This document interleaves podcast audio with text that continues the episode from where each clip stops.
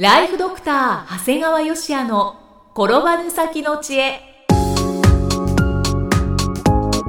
ビジネス勉強マネープラン。介護ライフワークバランス。この番組では認知症専門医であり経営者でもある長谷川芳也が人生を10倍豊かにする知恵をお届けします。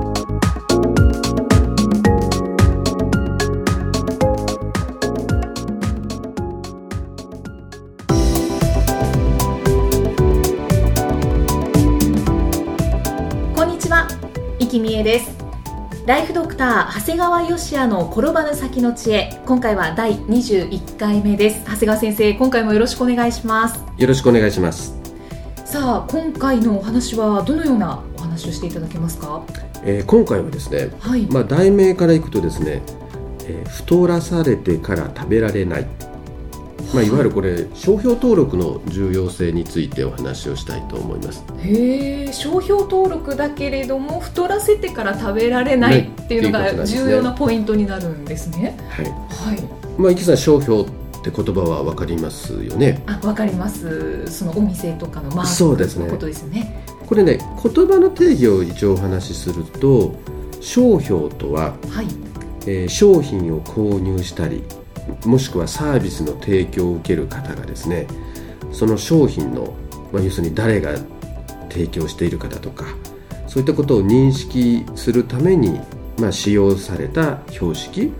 まあ、これはね文字だったり図形だったり記号だったり立体的な形だったりを言うんですね。はいで、まあ、消費者はそういったその表彰を認識して、まあ、この商品が誰が作ってんだろうだとか、まあ、これが自分の購入したいものなんだろうかもしくは購入を受けたいサービスなのかってことをまあ選択するわけになるんですね。はい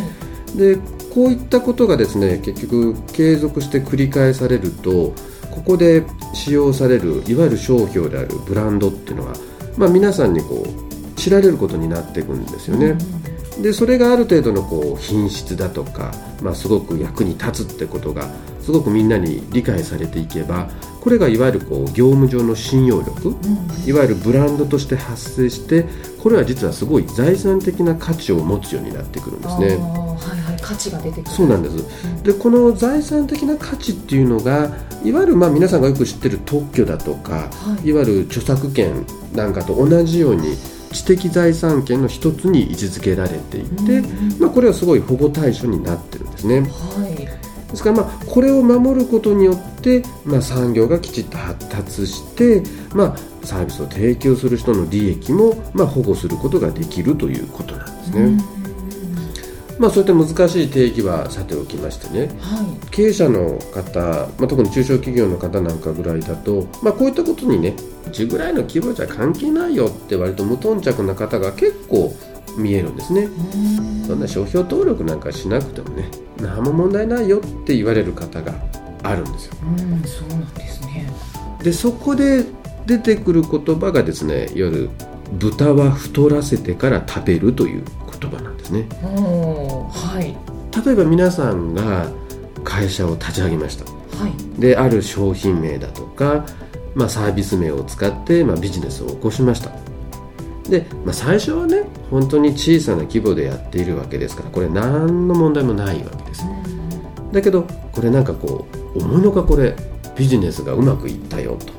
でちょっとこれ地域でちょっと多店舗展開してやろうかな。でそれに伴ってこう売り上げもある程度増えたりした時にね突然文書が届いたりするんですよ。うん何の文章なんでしょう。これがですねはい。例えばあなたが使用している商品名は当方が以前より商標登録をしているものです。うわはい。使用を即刻中止するか金銭的な支払いをお願いしますっていうことが出てくるんですね。あそういうことでですね。そうなんですよ。あはいはいはい。でいきなりねまあこれもう分かった方じゃあもうこの商品名使わないよって言えるならいいですよね。うん。だから昨日今日立ち上げたもので言われれば別に何にも困らないわけです。でもこうようやく売り上げも上がり多店舗展開してきていきなり商品名サービス名変えろって言われてもそれは困るわけですよね。そうですよね。ですからもうこの最初であったらいいんだけども名前知られて売り上げも上がってきた段階では変更はかなり難しくなってきて、結果としてまあそれなりの、まあ、費用を支払う必要が出てくるんですよということなんです。これはもうお金でしか解決できない。やはり、まあまあ、向こうが次第なんだけども多くはお金になると思った方がいいですね。これまさに、はい、豚は太らせてから食べる、うん、なんか途中で気づいちゃいましたけど、はい、なるほどねと。だから向こうは大体分かってるケースもあると思うんです。よああだからある程度スタートした時にもあうちが登録してるの使ってんなぐらいで思ってるぐらいですけど、はい、その時点でやってもまあ向こうじゃあ買えますよで終わっちゃいますから、から待ってるっていうケースも正直あるんですよね。わ怖いですね。そうなんです。だからまあうまくいったらうまくいったでやっぱり怖いんですよね。で特にこの日本のこう商標権っていうのは登録主義なんです。登録主義。はい、はい、つまり先に登録をした人が権利を得られるんですよ。あ、はい、だからもう逆にこう先にした方が優先されるわけですから商品名やサービス名を考えてね使用開始する前にもう逆に商標登録をきちっとしておくという習慣が必要なんですよね。うんうんうんうん、最初のうちにそうなんですだから逆に、まあ、そうしておけば商標権の侵害で訴えられることを防ぐことができるということなんです。えこういうで訴えられるとすごくもったいないですもんね。そうなんですよですからこれから事業を始めるぞっていう時にも一緒にセットとして登録するっていうのが一番大事ですね。いいですね。ただ逆もあるんですよ。逆例えば皆さんがせっかく時間をかけて、はい、まあ、お客様にこう浸透した商品名サービス名があったとします、はい、でそれと全く同じもしくはすごく似たような名前を使って商売を始めてる人が出たらどうですか？うんあなんか似てるなちょっと嫌だなって思います、ね、そうなんですで実際お客さんは混乱しますし、はいはい、もう場合によってはこう本当は自分のお客さんになる方がそっち行っちゃうこともあるわけですよね。そうですよね。だから商標権として維持管理されてないと勝手に使われて大損してしまう可能性もあるんですよね、だからそんな時は逆に商標権の侵害で使用をやめてもらえるか逆に経済的な制裁を加えることができるんですああそうかそうか逆もありますもんね。だからこの商標を使った戦略っていうのはこれはですね守りを任せても強い、うん、で場合によっては攻撃もできる。極めて優れものなんですよね。なるほど、はい、だから見方を変えると商標登録っていうのは最初はあんまり価値がないんだけど、はい、時間経過ですごい資産的価値を持つことにもなっていくんですよということなんですね。いや商標登録大事ですね。大事なんです、ね、長谷川先生ちなみに商標登録はどのようにすればいいんですか？これはですね実は商標登録というのは弁理士さんというの方にお願いをする弁理士なんか弁護士とは違うし何やろうと思うんだけどこれ実は弁理士さんって、はい、いわゆるこう個人の発明や、うん、まあ、企業に代わってね特許権などの知的財産権の申請を代行する職業なんですよ。これの専門ということそうなんです。これね正直言うとむちゃくちゃ難易度高いんですああそうなんですね、はいもう行政書士とかね、はい、その辺のレベルとは全然違う。下手すると弁護士レベル並みに難しい。でその割にそのいわゆる今聞いてもお分かりのようにすごいニーズが高いんですよね。あはいはいはい。で大体全国で1万人もいないほどの人しかいないもんですからこれすごい希少価値があるんですよ名前は聞いたことあったんですけどねどんなことをする職業なのかっていうのはちょっといまいち分かんない正直あんまりよく分かんないし、まあ、弁理士っていう、まあ、その大した資格がないんじゃないかなとか思って調べると本当に下手すら弁護士並みではあ、ですごく難しくてね、はい、でその上その私業の中で珍しいのはこれちょっと理系出身者も多いんですよね。ああそれも聞いたことあります、ね、そうなんです。よ結局あの当然今回の商標みたいな名前だけならいいんだけどもこうある開発したようなものの場合だとある程度こう機械だったら機械の内容も理解できないとわからないんですよね、だから実は結構理系出身者も多いんですよ。本当難易度高いですね。だから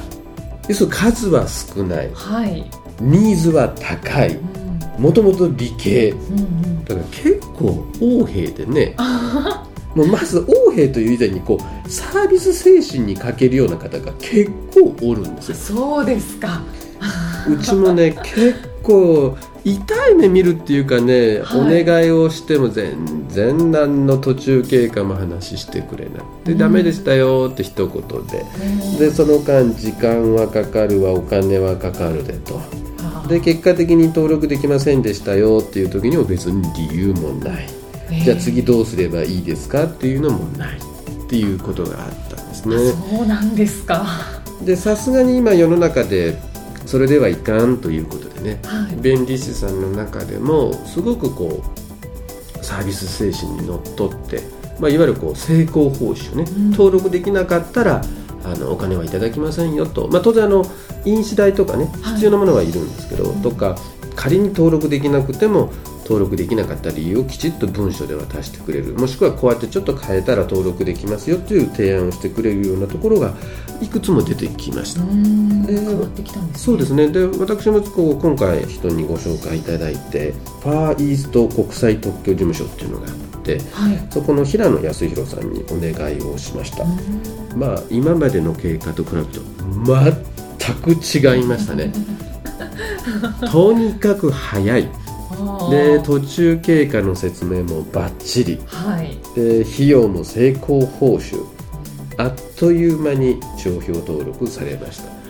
なんか以前のは何だったんだろうかっていう。ちなみに2つ登録したんですが、はい。1個は以前の弁理士さんではダメと言われたやつでしたね。あそうなんですか。はい、それをこういわゆるカテゴリーをちょっと調整したりしてですねはい。やっていただいて、えー登録されちゃいました。うーんじゃあできるものだったんですね。きっとできない理由はできない理由できちっとあったと思うんですが、うん。まあ、それを工夫することでできるようにするということもあったんだと思いますね、まあ、ですからこう皆さんにはねはい。いわゆるこう商標の重要性を理解していただくとともにですね、うん。実はこの弁理士さんの選択も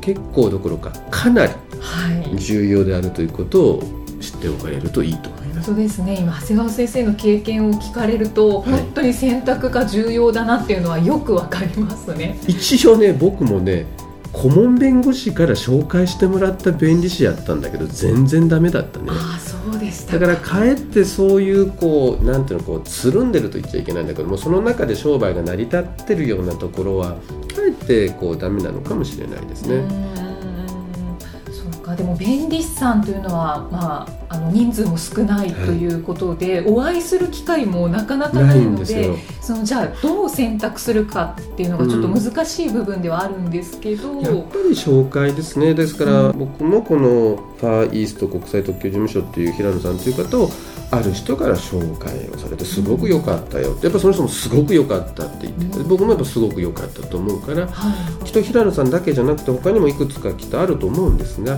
まあもし皆さんあのインターネットで調べていただければですねもうすぐ出てきます。はい。ファーイースト国際特許事務所の平野康弘さん、まあ、よくテレビとかにも出ておられるし本も出されてますので、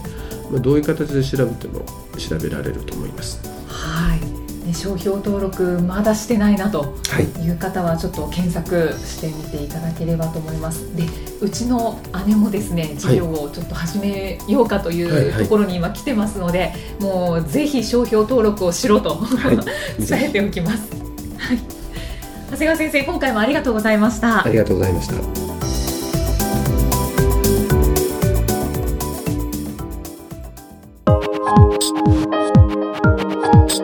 今日の放送はいかがでしたか？番組ではご感想や長谷川よしあへのご質問をお待ちしています。番組と連動したウェブサイトにあるホームからお申し込みください。URL は http コロンスラッシュスラッシュ brain-gr.com スラッシュ podcast スラッシュ http コロンスラッシュスラッシュブレイン -gr.com スラッシュポッドキャストスラッシュです。それではまたお耳にかかりましょう。この番組は提供ライフドクター長谷川芳也プロデュースキクタスナレーションは生きみえによりお送りいたしました。